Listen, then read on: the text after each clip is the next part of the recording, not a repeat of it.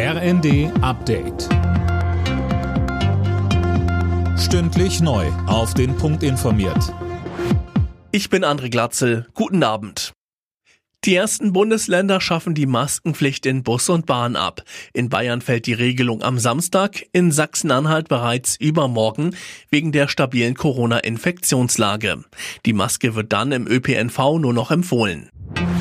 Mit einer groß angelegten Krankenhausreform soll der finanzielle Druck auf die Kliniken in Deutschland verringert werden. Eine Expertenkommission empfiehlt beispielsweise, dass Krankenhäuser nicht mehr nur Geld bekommen, wenn sie Patienten behandeln, sondern auch, wenn sie Behandlungskapazitäten freihalten.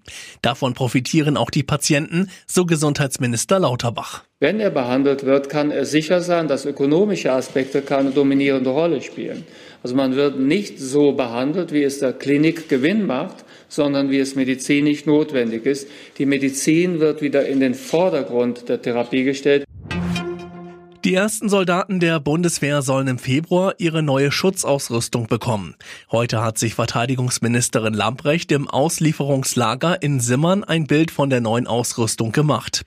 Dabei kam sie auch mit Soldaten ins Gespräch, so Lamprecht. Und es sind Worte gefallen wie Meilenstein, wie Quantensprung, als ich die Soldatinnen und Soldaten gefragt habe, wie empfinden Sie jetzt diese neue Ausstattung im Vergleich zu dem, was Sie ja bisher gewohnt waren. Und das ist wichtig, dass es bei denen, die dann damit kämpfen müssen, die dann damit im Einsatz sind, dass es bei denen ankommt und dass die die bestmögliche Bewegungsfreiheit haben, die bestmöglichste Ausstattung, wenn es darauf ankommt.